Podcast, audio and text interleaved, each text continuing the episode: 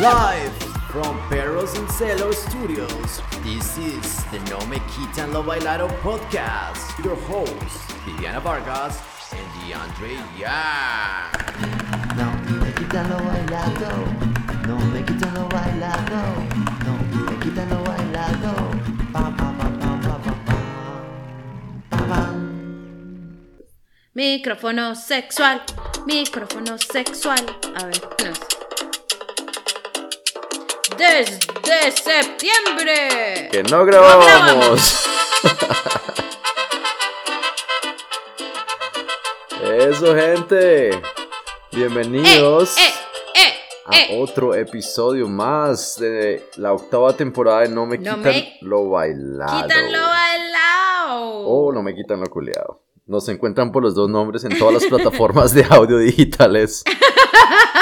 Y bueno, ya este es como el episodio casi 70 de este podcast que lleva ya casi dos años de irse produciendo, ¿no? Fue madre. Ojalá no nos encuentren los, los marcianos, como dijiste tú, porque qué oso van a pensar. Imagínense que estaba viendo unas clases de, de arqueología y entonces, yo no sé si ustedes siguen una en loca española que se llama Esperanza Gómez.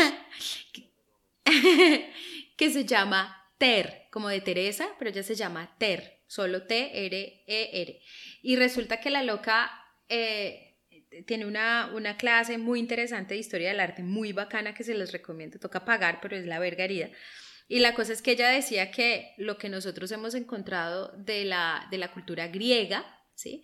Eh, es sobre todo cerámica y que realmente encontrar cerámica de una civilización que fue tan importante y que es la base de toda la civilización occidental es como encontrar el es como encontrar el MUC o el MAC, ¿cómo se llama? La Como taza el- de café. el- la taza de café que dice eres el mejor papá del mundo, ¿sí? O el- feliz día a la secretaria, ¿sí? O sea que realmente eso no, no, no es como mayor cosa. Entonces imagínate que de verdad seamos nosotros, de todos los podcasts que hay afuera, marica, gente tan pila con PhDs, invitando gente retesa y puta, para que sobreviva este.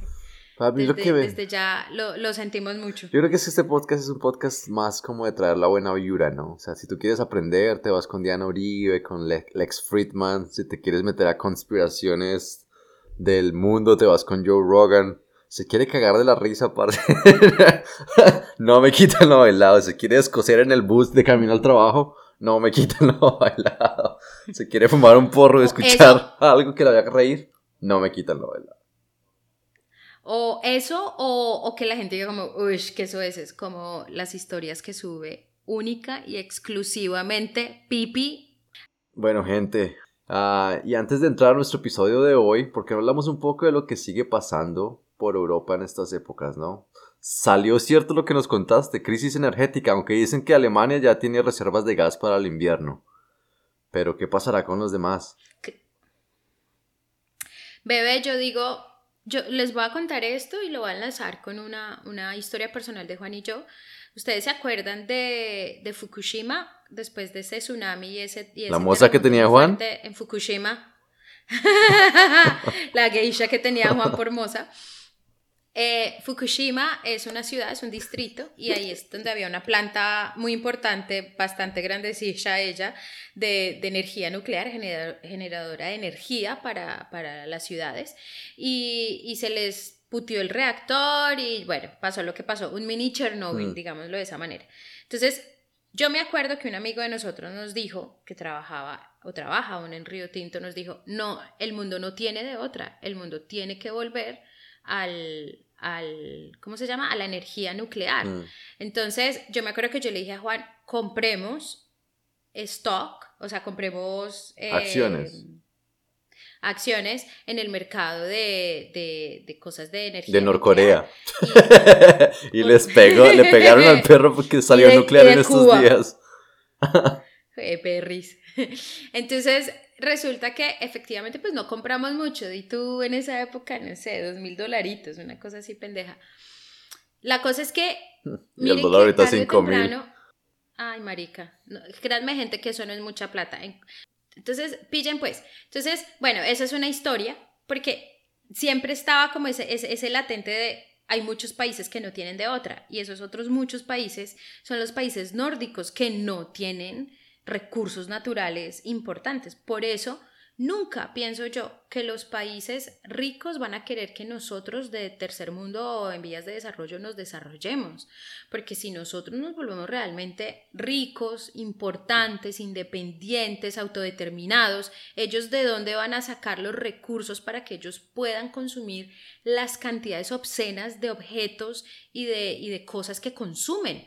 Si no, si no fuera por tenernos a nosotros en la pobreza y en, y en la inopia y en la en la poca cultura y educación, ellos no tendrían eh, en qué gastarse toda la hijo puta plata, o no tendrían plata empezando por esas. Entonces, la cosa es que yo pienso, la gordita piensa que aunque Merkel, ¿sí? Y muchos otros eh, primer ministros o presidentes de otras eh, naciones europeas empezaron a desmantelar después de Fukushima muchas de sus o todas de sus, sus, sus plantas nucleares yo siento que prontito, rapidito, ellos van a tener que volverlas a, abrir, porque es que, digamos que el, problema con Rusia no es solo que Rusia les, les, cierre la llave, sino que es que para que el... Sino que le clavan el tornillo también. que Putin viene con toda. No, no, no. sino, es, que el, ese era las de, la, debajo de la manga del mar. Sino que es que créanme que la infraestructura, ¿se acuerdan en la época de la guerrilla? Yo no sé si eso aún pasa, que decían, volaron un oleoducto en, mm, Caño, Limón, Coveña, siempre era allá. Siempre, pobre. Yo quiero saber Caño Limón, que, ¿cómo está, marica? Yo, amigos, si, alguno de ustedes son de, de Caño Limón, mándenos una foto. la cosa es que eh, la infraestructura que debe haber para que se transporten ese tipo de, de productos, mm. tipo eh, aceite, perdón, petróleo o gas, pues esos son unos tubos y esos tubos son de miles de kilómetros y eso tiene un mundo de cosas detrás de bambalinas y eso es, eso es complicado, es decir, no es tan fácil como que pues pues si el malparido no cerró la llave, pues entonces te veo. Mm. No, marica, porque es que así usted vaya a traer el gas desde Australia, usted así lo vaya a traer desde donde sea que lo va a traer, ¿cómo lo va a transportar? ¿Cómo lo va a llevar? Esa es la parte importante. Entonces, yo siento que vamos a volver a la energía nuclear. Juan siempre me ha dicho a mí, es la energía, esa energía es limpia, esa energía es eficiente, esa energía con poquito ilumina y da mucha energía a muchos hogares y a mucha infraestructura. El problema es el residuo, la radioactividad que genera el uranio, eh, porque es que eso dura cientos de miles de años eh, volando por ahí. Mm. O sea, eso, eso no eso, ese desperdicio no se sabe si enterrarlo debajo de tierra, no se sabe si meterlo debajo de los mares, no se sabe si llevarlo al espacio, no se sabe qué hacerse con eso porque no sabemos, no hemos ideado la manera para manejar el residuo que deja la energía nuclear. Tan, tan, eso es lo que pienso. Bueno, hay otra energía, ¿no? Que era, no sé si esta es de fisión, pero siempre habían dicho que cuando pudieran descubrir la otra que era de fusión, era una energía ya más limpia y sin el producto tóxico, ¿no? Que sale de eso. Ojalá desviaran de cursos al desarrollo de tal tecnología. Juanito piensa que el futuro realmente no está, por ejemplo, en el sol, ni en la energía eólica, ni en la energía, o sea, no en energías renovables que estamos acostumbrados a ver. Juan piensa que viene del hidrógeno. Ahí está, y si lo dice Juan. Mm. Póngale la firma, papi. Bueno, ahora los que se metieron ahí también, y esto se viene convirtiendo ya, por eso en un conflicto, como también se los cantamos ya hace como un año, y ya averigüé y llevamos desde el 2020, tienes razón, o sea, dos años en este podcast. la tercera guerra mundial, porque Irán se metió, ¿no? Entonces ahora están acusando a Irán de que le vende los drones a los rusos, y en Irán también se armó la chupame el culo por estos días, no sé si viste las noticias pero por, mataron a una niña por allá porque no se estaba poniendo la, la bufandita, ¿cómo se dice eso? El velo que usan ellos para cubrirse la cabeza y se rebotaron todos, como pasó de pronto en Colombia hace, ¿qué? Un año, año y medio ya. Hmm. Sí, realmente es que yo no sé, yo creo que a ustedes ya les había contado eso si ustedes ponen en Google eh, Irán Esperanza Gómez. Antes de 1979. Irán antes de 1979, 1979 les cuento, es eh, el, cuando triunfa la revolución islámica en, en- en Irán.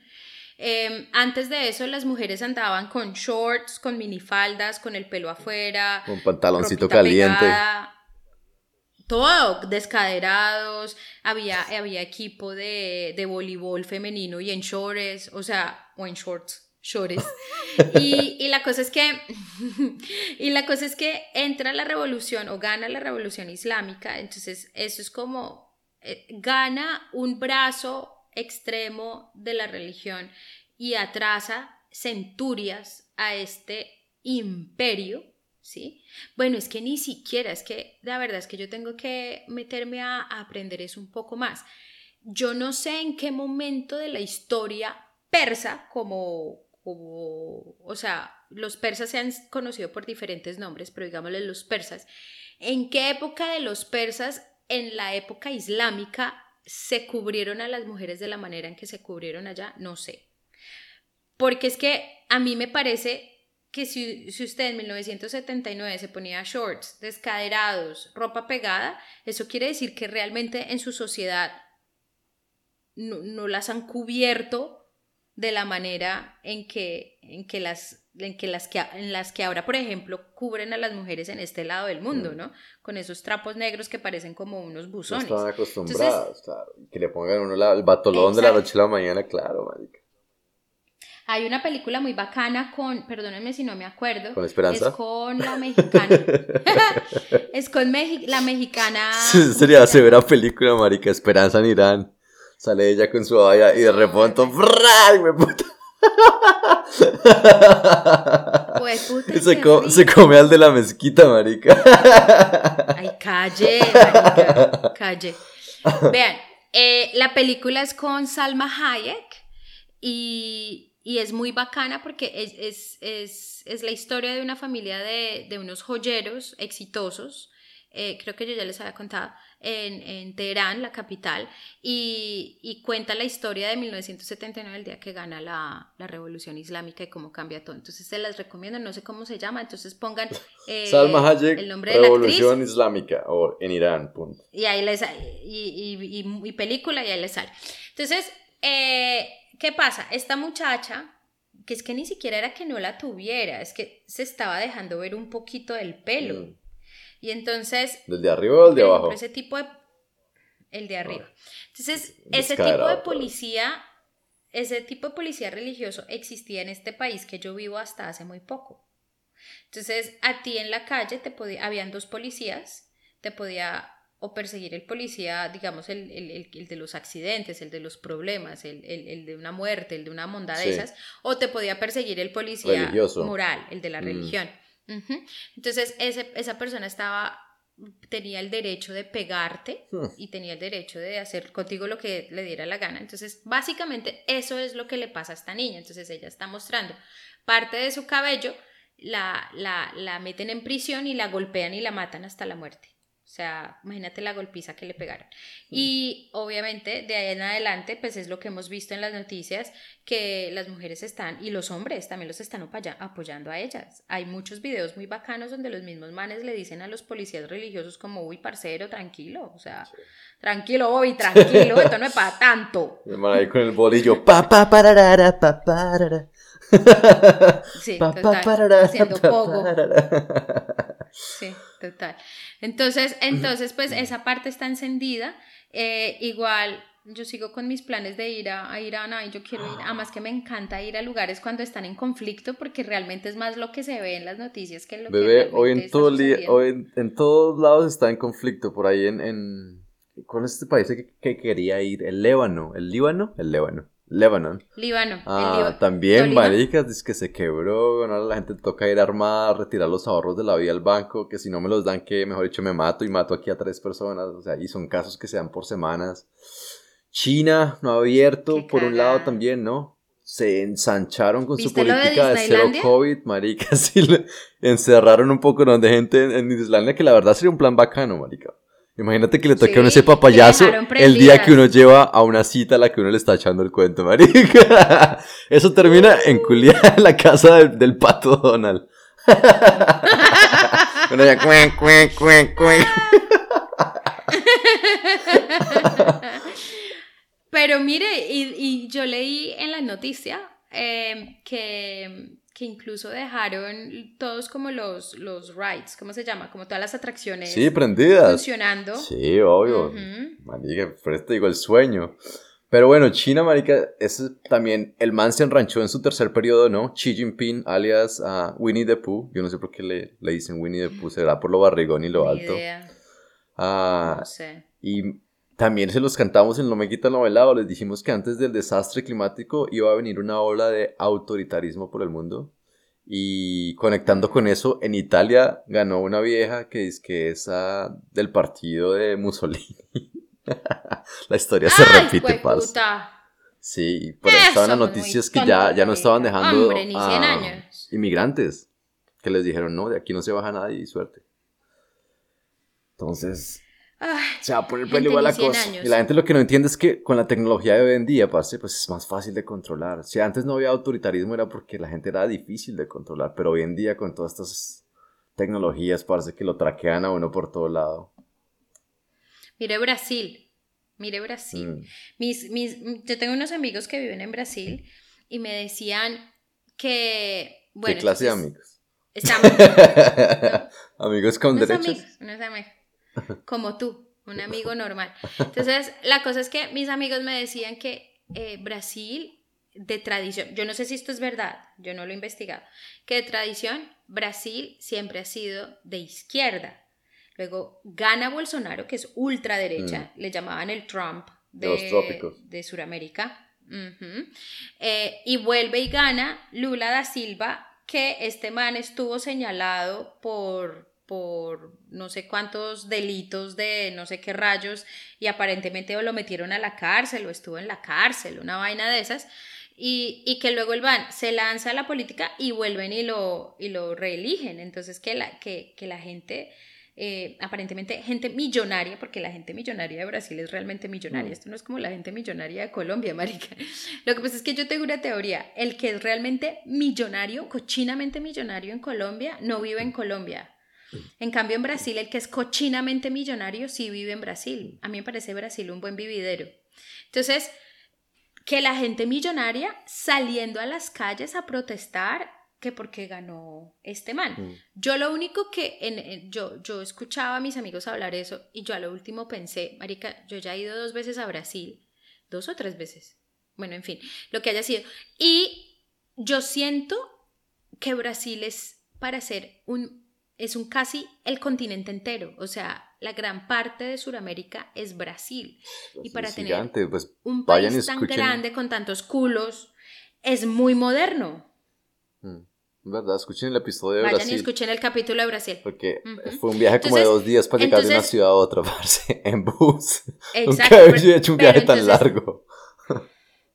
Yo, yo no sé cómo sea Manaus o cómo sean las los lugares extremos eh, eh, geográficamente de, de- de Brasil. Lo que yo conocí de Brasil, a mí me parece que tienen muchísima infraestructura, me parece que, que, que es de hecho más seguro que Bogotá. O sea, nosotros caminando por Sao Paulo a la medianoche, como el que camina por las calles a la medianoche en, un, en un, no sé, en Australia, Mm. no pensando en me van a atracar, van a robar. Uno no hace eso en Bogotá, marica. O sea, uno empieza como, venga, no hemos papaya, no, no sé qué, Mm. sí, bebé, en Sao Paulo. Entonces, la cosa es que yo le decía, pues, parcero, si la izquierda de Brasil siempre ha sido la dominante, ah, basado en lo que tú me estás diciendo, y que la única vez que ha sido de derecha en, en, en toda su historia es Bolsonaro por cuatro años, Marica, pues entonces la, la izquierda ha hecho bastante con lo poco que yo conozco de Brasil, con lo poco que yo conozco de Brasil, porque me parece mucho más avanzado que Colombia, me parece mucho más eh, eh, pacífico. Me imagino que si uno se va a una favela de Río de Janeiro, quién sabe cómo puta Nos fuimos. Ahí está en el episodio, también se los contamos. Ahí está. Entonces, pero, pero eso está encendido eh, eso es, está suspendido Brasil en este momento, la gente no está yendo a trabajar ni nada aparentemente porque pues todo está como en paro, calles bloqueadas, en fin. Entonces pues... Ahí está, puede ser el mundo también. está raro. Y lo último para conectarles es que, parce, me salvé de la muerte en estos días, ¿sabías? Marica, usted me contó, pero cuéntenos. Estaba- a todos los que nos están escuchando. Estaba por Corea y no sé si vieron las noticias por estos días, pero una estampida el día de Halloween en una zona que es una zona de fiesta, marico, una zona de restaurantes y se murieron como 160 personas, una cosa así. Y yo estaba allá en esos días, estaba con mi con mi compañera de viaje y de vida. Con tu esposa, Sí. estúpida. con mi secretaria. no, y, y por esa noche que íbamos a ir a supuestamente a esa fiesta de Halloween, yo no sé a mí qué me dio. Yo dije, no, marica, esas chichoneras me dan una mamera, weón. Me imagino eso va a estar teteado, gente borracha. Y yo, no, yo no me aguanto eso. Mejor nos vamos para un karaoke, marica. Y nos fuimos para el karaoke y yo allá. Y salgo yo a las dos horas del karaoke, parce. Y que estampida, marica. Y empezamos a ver las cosas en Twitter y sí, weón, la gente muriéndose en el piso ahí. Y, y además que sí me decía Qué muy horrible, como... Qué horrible manera de morir. Muy gorge, porque era como el man ahí en el disfraz, weón, y, y muriéndose. O sea, yo decía como una muerte tan... Ay, que nadie se la iba a imaginar en la vida. Sí. Demasiado. Yo pienso que morir ahogado debe ser eh, la, la peor manera de morir. O sea, no se me puede ocurrir otra. Muy triste. Pero bueno, lo bueno es que en el karaoke no había nadie. Estaba solo. Claro, todos están en la. Había promoción y todo. y no me morí, o me sea, imagino. la noche salió bien para mí. Qué susto, qué susto. Bueno, qué y a- de verdad que Corea parece un país Dime. increíble. Yo decía, yo lo, lo obviamente pues lo, lo tocamos aquí en uno de los episodios. Se lo recomendamos a la gente, sobre todo que escuche este podcast, porque es un país muy amigable. A los colombianos no les piden visa. Hablando de visas, ahorita también Indonesia nos favoreció y no se necesita visa para ir a el Indonesia. Reino Unido. No, pero pues hacia este lado primero. Y sí, el Reino Unido, que yo, yo, yo eso no me la creía. Yo era como, ¿en serio quitaron la visa para el Reino Unido? Mucha Ay, puta, confianza. les van a devolver el favorcito, huevón. Sí, mucha confianza. Mucha confianza. Aprovechen, gente, si usted quieren emigrar a Europa, háganle a- a- al Reino Unido, parce, y aprovechen porque yo creo que eso no va a durar mucho. Sí, marica. Bueno, el caso, parce, llegamos a un país, como les decía, Corea, estamos hablando de estos momentos. Ah, Viviana está ahorita en una zona donde se va a celebrar la Copa del Mundo. Oye, y hablando de eso, ¿cómo está el ambiente ahorita por allá? Ya estamos a un mes de que empiece el Pues Mundial. bueno, yo estuve en Qatar hace como, ¿cuándo? ¿En septiembre? Sí. Sí, estuve en septiembre, o sea, hace como un mes, mes y piolita, estuve en Qatar. Yo no sé si yo les conté que fuimos y es como, marica, eh, ¿crees que creo que fui como a finales de septiembre, huevón? O sea, no fue hace mucho. Y, y lo vemos tan crudo, o Sí, sea, es no como... tiene sustancia. Ustedes iban a terminar a tiempo. Usted no les va a quedar ese estadio como a medio hacer. muy, muy crudo. O sea, habían cosas, además en ese mierdero que solo saben hacer acá, que, que eso como que construyen y como que vuelven mierda todos los lotes alrededor. Mm. Ay, no, o sea, no sé, no sé. Yo sé que igual me imagino que ellos, ellos si no lo han terminado, lo maquillan de alguna manera, no sé, pero lo vimos muy crudo. Em, hay mucha expectativa en todos los países de cercanos acá, porque obviamente lo que la gente va a intentar hacer, aunque Qatar es un cagadero, marico, o sea, Qatar es súper chiquito, sí, o sea, Qatar es, es mi ringuita. Entonces, pues, no es como, como digamos, Brasil, que la gente se iba a Belo Horizonte y luego se iba a Río y luego a Sao Paulo y luego a todos estos lugares, ¿cierto? No, esto, esto va a hacer que yo creo que la gente quede como en un área muy cerrada, porque es un país muy chiquito, y lo que va a hacer la gente es antes o después irse a viajar a los países que estén alrededor o de fácil acceso desde Qatar. Entonces, pues yo pensaría que mucha gente, por ejemplo, aprovechará para ir a las Maldivas. Oh, Por ejemplo, las Maldivas. Yo también, digo que sí. mucha gente va a aprovechar a pegar a las Maldivas. Mucha gente va a aprovechar a conocer Dubái, Abu Dhabi. Ojalá mucha gente vaya a Oman. porque es que ese es el del que poco hablan, pero es maravilloso. Jordania y, ¿por qué no también Arabia Saudita? Arabia Saudita le ha, le ha apuntado y le ha apostado mucho al turismo eh, y le han metido mucho dinero eh, para, para, para sus lugares como icónicos. Y, y no, no, no, no, no menospreciemos, porque ya veo la cara que está haciendo, porque mi lugar favorito en Arabia Saudita se llama Al-Ula. Y, y, te digo que es un lugar arqueológicamente demasiado interesante y, y si usted no, no está preparado para ver lo que va a ver, esto es de wow, o sea, what? Es, es, es muy, muy impresionante, es muy, muy bacano. Entonces, eh, yo, yo pensaría que eso es más o menos lo que va a pasar, esa es mi, mi predicción. Eh, Vamos a ver porque, qué pues, escándalo igual sale eso, coincide. ¿no? Porque obviamente el- Mm. los chismosos cuentan que esa Copa del Mundo fue de las más corruptas que se alocaron, marica, la están usando para lavar culturalmente la imagen que ellos tienen ahorita en, pues, ante el mundo, porque imagínate la... Los cuentan los chismosos también que ya son como 5.000 muertos que, que se han muerto construyendo, pues, valga la redundancia, a esos estadios que ni siquiera los han terminado. Entonces... Ay, bebé. Lo que pasa es que sí. Eso es que es muy berraco. Eso es- esto, es, esto es muy berraco para mí para discutirlo, Claro. ¿no? Pero, Pero venga, pero sí. vámonos de o sea, esta zona que va a celebrar la próxima Copa del Mundo y devolvámonos un poquito a otra zona que celebró la Copa del Mundo, que es Sudáfrica, que es finalmente este episodio. Después de nuestros 20 Waka, minutos de eh, resumen eh, de actualidad mina, con. Vivi Pipi.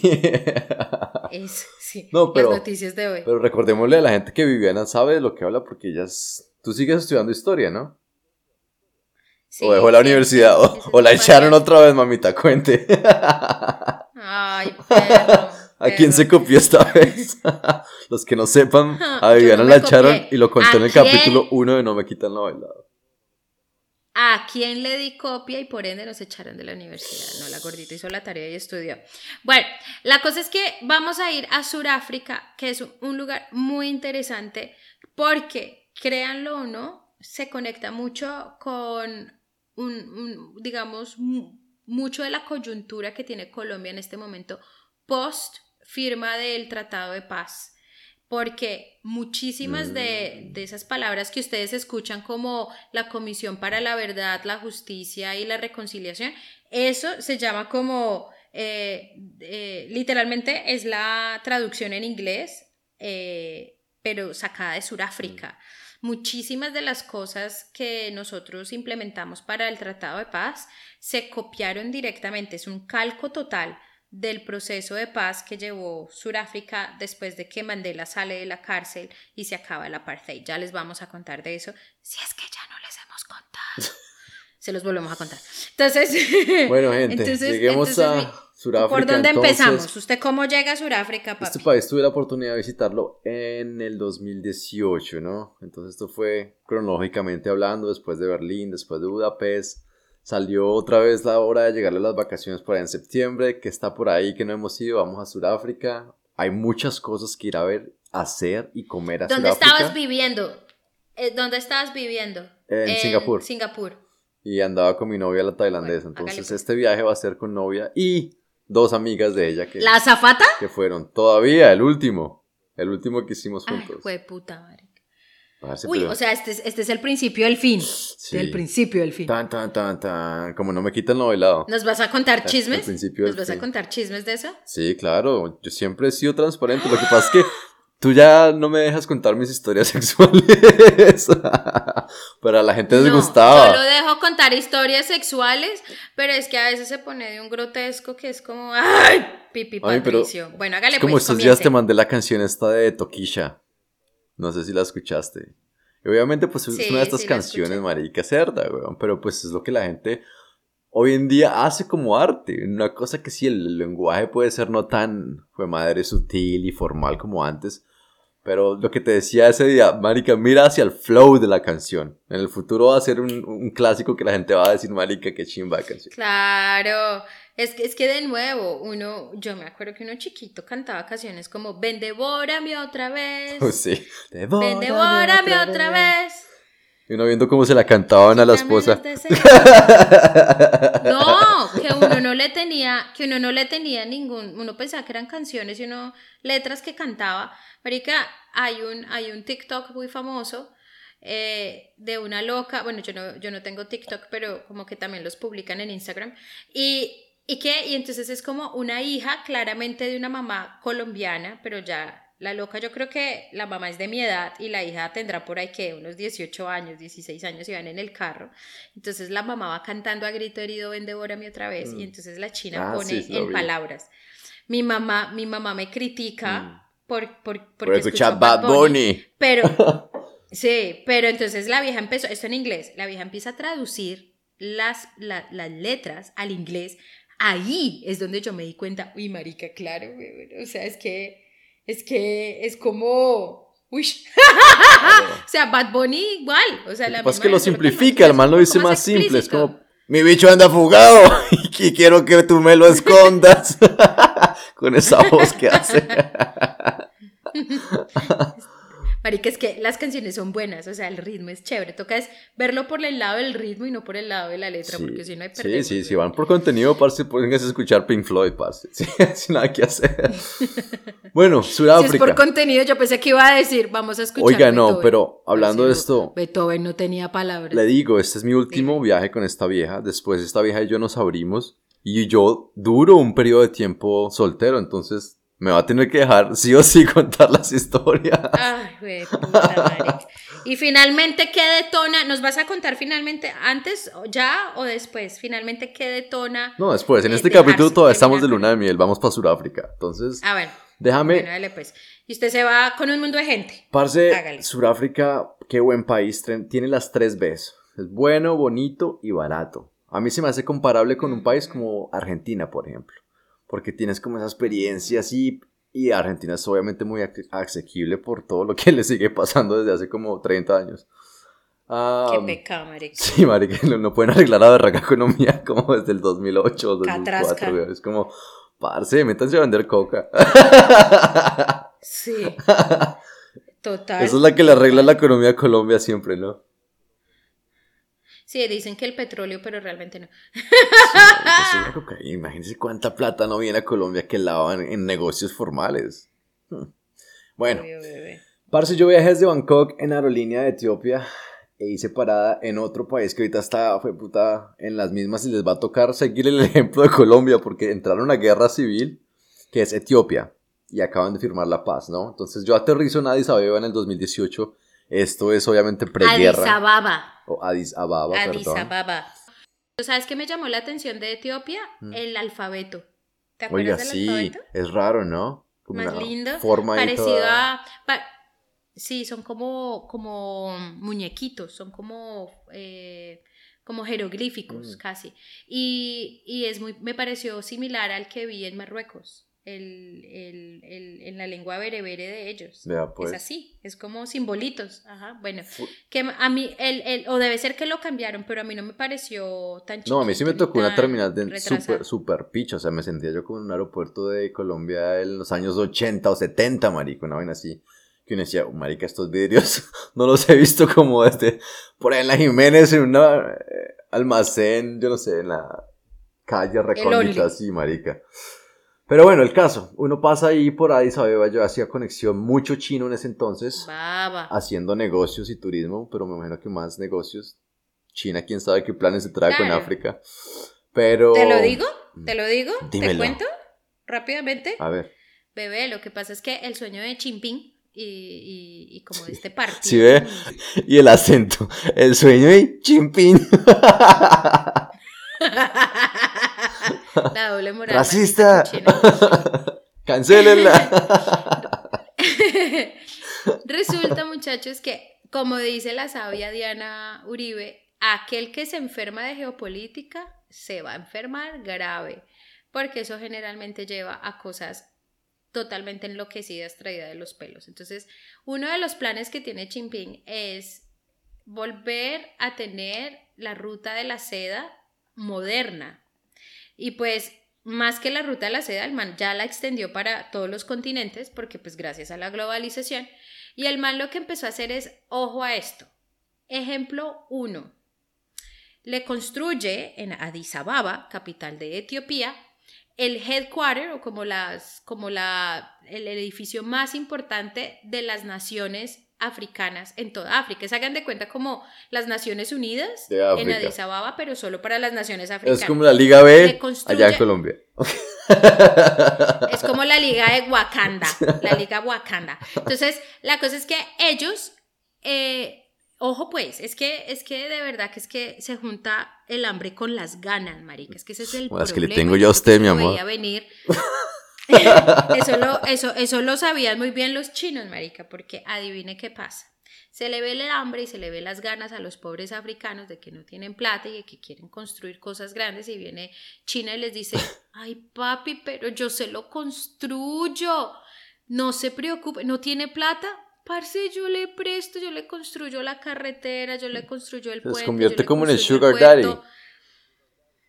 Yo les construyo los headquarters de las United Nations de Wakanda, no se preocupen.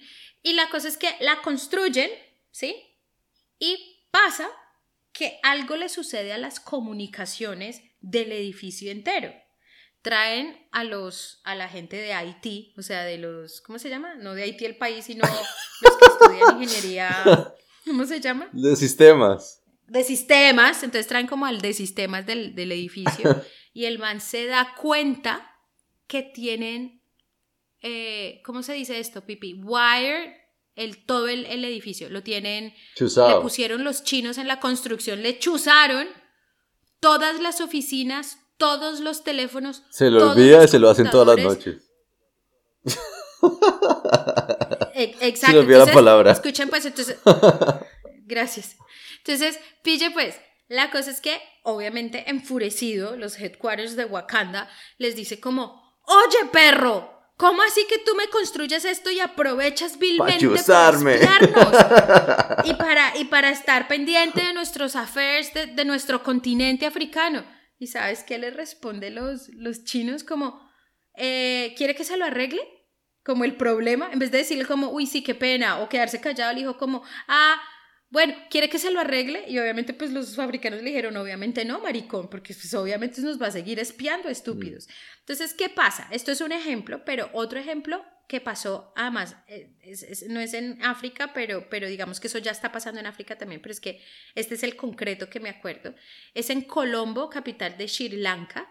Eh, en Colombo se construye, Ugh. tienen la necesidad de Oiga, un puerto venga. y China viene Un paréntesis, ¿a usted no le ha pasado que usted le pregunta, ¿usted de dónde es? Usted dice Colombia y le dice, no, Colombo, Sri Lanka. Y usted es como, Colombo, Sri Lanka, me cortó la cara, perro. o sea, mi país Y es paila, pero no Sri Lanka, weón. No, Sri Y Lanka uno es es como, hermoso. no, Colombia. Sri- Pero cuando le dicen Colombia, le pasa a uno lo contrario. Entonces es como, no, es Colombia. No, no, no, no, no. Mire, no, no oigan lo que acaba de decir él. Sri Lanka es divino. Pero bueno, entonces lo que les iba a decir es que eh, obviamente no tienen el dinero para crear un puerto importante, además que esto es en el medio del Índico, esto es una isla que queda, que parece un apéndice de India, pero es totalmente separado, culturas diferentes, todo diferente. En el Índico, que es como tan importante, entonces pues obviamente ellos viendo su necesidad de un puertico y viene China, ni corto, ni perezoso, y le dice, ay, pero mi amor, si yo te lo pago, mi vida, no te preocupes, tú tranquilo, tú dale. Le construye el hijo de puta puerto, los chinos, y claro, marica, los manes con qué le iban a pagar con ese mundo de corrupción y pues con esa puta pobreza y con esas pocas visiones, huevón. Si no se la olieron, sí, antes de que dijeran que sí, pues tranquilos que ni corto ni perezoso, lo que hace China es decirle, don't worry, papi, no tienes con qué pagarme, fírmame este eso. contrato donde los siguientes 99 años yo soy el único que recibe los dividendos de lo que produce el puerto entero. Mm.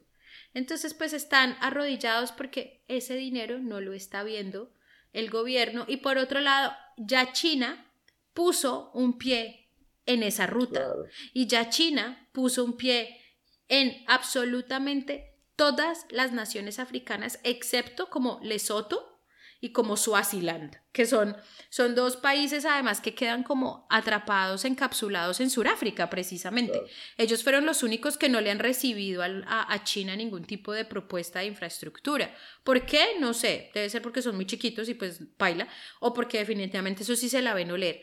Pero desde Sudáfrica, pasando por Namibia, Zimbabue, eh, Zambia, eh, East y West África, el Congo, todo en la mitad, todo hasta el norte, todos, todos, todos han recibido. Ya, ya China les dijo, venga que yo le construyo ese puertico, ese puentecito, esa, esa highway, esa carretera, esa monda, y ya están arrodillados. Ellos no tienen cómo pagar esa plata. Ya yo tenía un, un- yo te- yo te- mi primo, mi primo el sabio, que yo les hablaba de él, él me decía, Vivi, en China, China El pasó a ser un país donde la gente, sí, China empezó, China empezó a, a ser un país que, que, que tenía calidad de vida muy rápidamente. Eh, Lo hicieron a costa de, de, de esclavizar a sus propias personas, por eso Nike se lleva a las huevonadas para hacerlas a, a Mm. China, ¿cierto? Pero ya llega un punto donde mucha gente salió de la pobreza y ahora necesitan uno más pobre que les haga los Nike. Entonces ya China tiene su propia China. La China de China, o sea, la China que le fabrica cosas a la China, está en África. Por eso es que viste mucha gente allá, bebé. Pues, qué buen dato. En serio que sí. Ahí está, para que se informen también de lo que acontece en el mundo con el punto de vista de Viviana Vargas y Pipi. bueno, Y Pipi. pipi. Parce, ahí era la escala, entonces de ahí salimos por Ethiopian Airlines, que un año o dos años después de eso también se caería y queda uno como, uff, fue puta. Ah, salimos con rumbo a Cape Town y bueno, valga la, oh, eso es lo que les iba a decir. La aerolínea se accidentó un año después, parce, por estos avion- aviones que salieron defectuosos de la Boeing. No sé si te viste el, el documental en jueputa, Netflix. no. Marica, No, no. como siempre, las compañías tratando de ocultar, obviamente, las cagadas que hacen para no pagar, marica. Y parece que sí fue culpa de los aviones y no de los pilotos. Pero bueno, véanse el Ay, documental de Netflix. Obviamente les van a meter. Vea, hablando de documentales de Netflix y de cosas de aviones, ¿ustedes se acuerdan cuando nosotros fuimos a las Maldivas que nos hicimos amigos de unos surafricanos que él era piloto? Hombre, le pregunto yo, yo, yo y mis preguntas, la preguntona.com, le digo yo, ¿cuál ha sido la situación más peligrosa y más eh, que usted más o menos se cagó en los pantalones eh, en el aire? Entonces me la contó, ¿no? Y luego, hablando de muchas cosas, como de esas cosas, le pregunté yo, venga, yo sé que todo el mundo le pregunta lo mismo, perdóneme, parcero, pero perdóneme. ¿Usted sí ha comido ¿Usted qué hijo de azafata? putas cree? Porque yo sí. Dos ya. Mucho gusto, Pipi. el man Pipi cállese, güey. Yo le pregunto, usted en su opinión, ¿qué hijo de putas le pasó a ese avión de Malaysian Airlines? Ese que se desapareció y que nadie sabe qué hijo de putas pasó. Y Los aliens. el man, no, el man me dice que aparentemente, o sea, el, que, el hash hash que va corriendo ahora, o que lleva corriendo, la verdadera causa, es que aparentemente en ese avión, o sea, se ha dicho que iban unos investigadores del SIDA y que no sé qué. El man no mencionó nada de eso y yo no le dije nada para que yo no sonara como una hijo puta loca conspiracional. Pero el me dijo, parece que en ese avión iba un espía ruso que llevaba una información totalmente, o sea, de esas informaciones que vale verga que se desaparezca el mundo entero, pero eso no puede caer en las manos del que tenga, que el que la, en las que va a caer si no tumbamos ese hijo de puta avión. Parece que fue eso. Porque él me decía, miren, nos contó unas historias maravillosas. Nos decían, miren, hay una isla que queda más o menos al norte de Madagascar. En este momento se me olvida el nombre. Me dice, eso es uno de los aeropuertos en los cuales yo siempre, eh, eso es un challenge. Porque aparentemente él nos decía que se haga de cuenta como, como, como eh, donde uno toma la sopa. ¿Cómo se llama? Como plato. una- un plato hondo. No, pero en un plato, un plato hondo. Es que yo le digo una chochita, yo le digo una chochita, entonces pues nadie me va a entender chochita. Sopa de pla- plato de sopa. Entonces, plato de sopa, pues. Entonces, él decía pero plato de hondo, ¿no? Entonces, Pero hondo. Bien hondo. Entonces, hondo. Entonces, el man decía que ahí se encuentran unas corrientes de viento muy hijueputas en esa isla y que generalmente, o sea, es, es muy normal que ellos les toquen aterrizar, a ellos les toque aterrizar los aviones horizontalmente. O sea, no Verticalmente. verticalmente, o sea, no con la- De nariz. o sea, de nariz, no de nariz, sino con De las reversa. alas. O sea, la- no, no, no, no. Venga, no confunda a la gente. Entonces, es decir, en vez de que la nariz esté apuntando hacia, hacia, hacia la, la pista de aterrizaje, lo que está apuntando hacia la, hacia la pista de aterrizaje es una de las alas. Porque el viento es tanto que a veces les toca es aterrizar así, ¿sí? Choneto. Entonces me dice él, mire, una vez hubo un intento de aterrizaje en esa isla y se cayó un avión que pues quizás era un poco más chiquito que el de Malaysian Airlines. Ojalá la gente no esté escuchando este pero- podcast y vayan en el avión. Aterrorizados ahorita. ¿Qué hijo de puta avión es este? Es del que están hablando Bibi. Pipi. Miren, hay más chances, hay más chances de que usted lo coja un, un trueno, un rayo. Hay más chances de que usted se lo coma un tiburón. A que, a que, A que usted se lo coma Pipi. Se le caiga el avión. Ay, no, pues tan irresistible, tan, tan piqui. Entonces, pillen, pues, entonces él nos, de- déjame contar la historia. Entonces él dice que está este caso, pues, de este, de este avión que está intentando aterrizar en este aeropuerto que yo les digo, en estas condiciones muy tenaces, y desafortunadamente se estrella en el mar. Y, y resulta que él me dice, es- es- digamos que es de similares tamaños, más pequeño, pero es de similares tamaños al de Malaysian Airlines. Y cuando nosotros fuimos a aterrizar, horas después, un día después, no sé cuánto tiempo me dijo, él decía el, ¿cómo se dice? El trail de rubbish, el, como, Uf, el camino, no, el, Es como El- las. uf, las obras, el. el- las obras del avión, sí, como la, lo, lo, como las estelas del dejando. avión, estelas de... las migajas de pan. Sí, de... sí, como, como los ay, escombros. Los escombros regados por el mar, él decía, eso se veía por kilómetros y kilómetros y kilómetros y kilómetros. O sea, eso no es, además que eso se impacta en una gran velocidad, entonces eso se parte en milloncitos de pedazos y, y eso, y, y eso se veía por muchísimo, muchísimo espacio de las, como para que ustedes me digan que por allá en el Índico vino a aparecer dos pedacitos así de chiquitos del avión. Mm. Entonces, él, él sí piensa que, mm, mm, que, que eso quizás estrelló en, en territorio de pronto ruso o en un territorio tierra, no en el mar. Y, y lo que hicieron fue decir, mire, salieron estos dos pedacitos por allá en el Índico. O sea, es totalmente maquillado, totalmente. Pero él dice, no, eso no es lo que la gente dice. Qué interesante, ¿no, Marica? Pues sí, imagínate todas las historias que voy a tener. A mí me hubiera gustado ser piloto también. No por solamente por las azafatas. pero, pero sí, creo que es una buena profesión. Bueno, el caso. Gente, llegamos finalmente a Cape Town. y les aclaro por qué volamos a Cape Town. No, Johannesburg.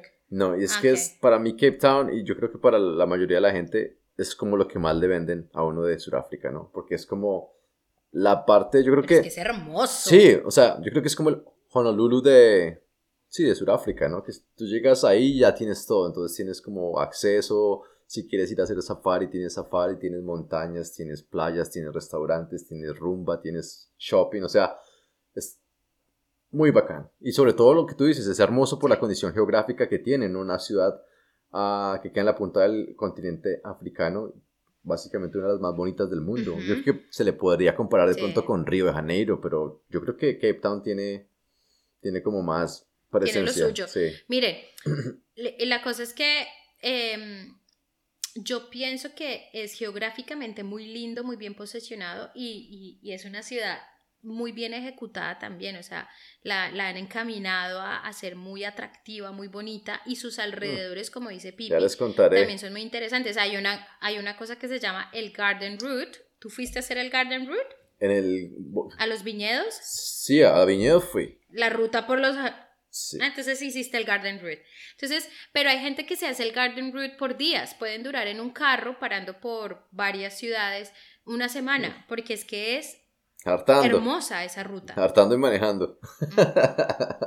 Total. No, o los llevan, o los llevan. Pero, pero bueno, entonces cuéntanos, llegas entonces al hermoso Cape Town. Parce, yo creo que se le podría comparar como el Cartagena de Sudáfrica, ¿no? El, el Cartagena de, de Sudáfrica. ah, entonces, como la joya de la corona, había 10 días que ir a pasar ese país. Entonces dijimos, bueno, pues gastémonos por ahí y viajamos a ciudades que estén cerca a Cape Town, ¿no? Entonces la idea era llegar, rentar un carro y no sé qué. La vaina es que yo llegué un día antes de que llegara ya la azafata con las amigas. Y para ese viaje pues quedó muy chévere que ellas fueran porque como les digo es un viaje que tienen que hacerlo ya con autos. Entonces si llegan a, Cape Town, si van a hacer cualquier cosa o es tomar un tour o es alquilar un carro. No se puede uno como ir por cuenta propia porque no le alcanza uno el tiempo. Entonces era bueno que llegaran ellas. Podríamos alquilar un carro mucho más cómodo entre los cuatro. Y salía más económico también porque obviamente yo no les iba a pagar el hijo de puta carro.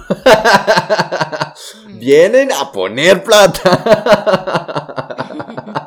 Les cuento, les cuento que aquí vino el que pone la plata de la casa. Acá está Juanito entrando, le va a Llegó echar el mero. su- su Pere. besada. Que no suene. Saluda, Juanito. Buenas, buenas. Ahí Hola. está Juanito saludándolos. Estamos grabando capítulo de Suráfrica. De... Juan que le puse la canción.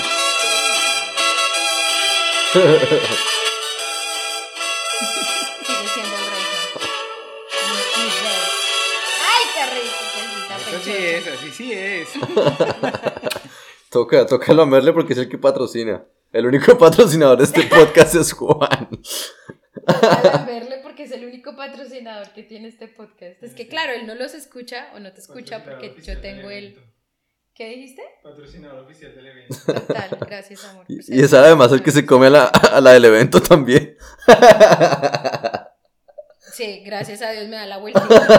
Gracias. Juan hace mucho por este podcast. La- el que mantiene a Viviana contenta es Juan. Sí, la verdad es que sí, más bello mi Juanito. Pero bueno, entonces hágale pues, entonces usted llega y a, a qué, a qué ciudades va alrededor de, de Cape Town. No, bueno, entonces dejamos, déjame contarles así como el viaje, como, como pasó. Entonces yo llegué un día Cuéntanos. antes, parce. El caso es que estas viejas llegaban después. A lo último me tocó el chofer igual, porque igual, marica. Tampoco les decía, bueno, ustedes manejen, yo me voy a dormir atrás. Claro. Pero bueno, el caso es que ese primer día en Cape Town, parce, estaba solo, me fui a hacer la parte cultural, ¿no? Porque obviamente, pues, ya les conté esta vieja en qué plan iba y quién era, entonces la parte cultural no era muy ah, fuerte con ella. Entonces me, me acuerdo que me fui como para un Holiday Inn que Era quedaba... como, era como un poco, era un poco estupidita. No, es estupidita, porque eso sería denigrarla, pero digamos que no era de su interés. O sea, le interesaba lastimosamente comer, tomarse la foto, Ojo, ojo. comprar, viajar, mostrar la experiencia Ojo. en Instagram, bla, bla, bla. Si es que la palabra estupidita no era, es como un poco, ¿cómo es que se dice? Eh, banal es la palabra. Sí, de pronto. Pero bueno, sin juzgar, porque obviamente los intereses de la gente pues es diferente, marica. Sí, como gustos, los colores. Exacto. Entonces yo iba por mi parte cultural, yo dije, bueno, aunque sea me voy para el distrito 6, que es como el área céntrica de la ciudad. Obviamente lo que uno nota al llegar al África también es el clima. Yo no me acuerdo que ustedes les conté, pero uno se siempre se imagina África, yo no sé por qué, o yo de pronto es un trauma, me la imagino caliente. Qué ignorancia. soy yo, soy yo, perdón. ¿Y en qué época Llego del y ese año frío, ¿En weón, en septiembre, Uy, sí, claro, claro. marica. Y uno ve toda esta gente con frío, chaquetica, que- marica, y yo, marica, pero yo nunca he visto estas cosas. Y usted guaca, guaca en chancla, guaca, guaca, guaca en chancla. Con el sombrero volteado, no, mentiras.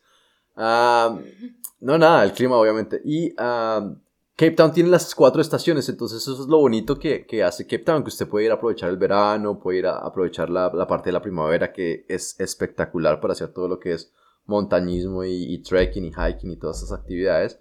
En el verano y en el otoño también tienen la parte del surf. Para los amantes del surf, Cape Town tiene una de las mejores playas del mundo para hacer surfing.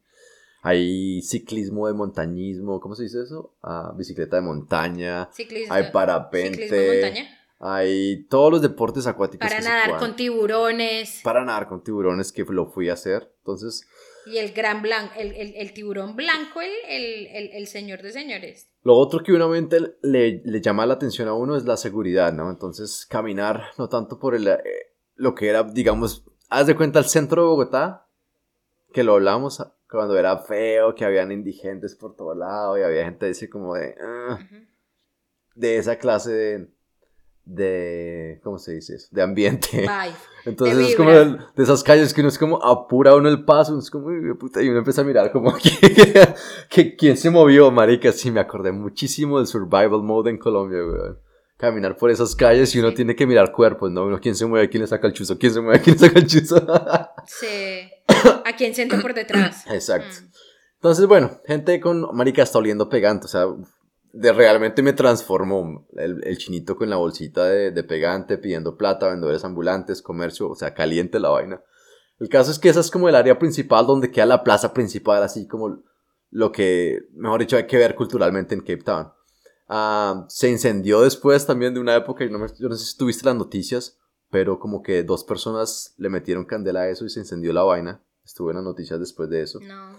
Ah, y se parece entonces mucho a Bogotá porque la ciudad está rodeada por esas montañas gigantes, ¿no? Que tiene, ah, pues, El Cape Table Town. Mountain. Que la más representativa es el Table Mountain o la famosa montaña de la mesa, así se le dice en español. Que es gigante porque eh, es una vaina súper gigante, pero en, el, en la cima ella es plana. arriba. Pero es la señora planicie, o sea, es como, wow. Entonces, bueno, ya les Y contaremos. Tradicionalmente, y se le llama table, es porque, o, o mesa, es porque es muy común que encima de ella tenga una franja de nubes delgadita encima que parece el, mantel de una mesa. Oh, ah, sí. Y cuando el viento sopla, el mantel se desliza por las colinas. Sí, Sí, señor. sí, sí. Oye, sabes que sí. Lo más representativo, obviamente, o a donde la gente le gusta mucho ir por la parte de la cultura, pero yo, yo también creo que es por parte morbosa, es el Museo del Apartheid. Entonces, ahí Vivi nos tendrá que ¿Te contar parece? qué es el Apartheid y entramos con un tema duro en Sudáfrica y creo que nos toca dejarlo para el siguiente episodio. Que hablamos como si no hubiera mañana, ¿no, mijito? Pero bueno, desde que los acompañemos, Ahí está. Gracias por Nos escucharnos. Los queremos mucho. próximo Gracias por escucharnos siempre. bye. Así es. Besitos. Bye. No, me quitan lo culiado. No, me quitan lo culiado. No, me quitan lo culiado. Da, da, da, da, da, da, da. Da, da.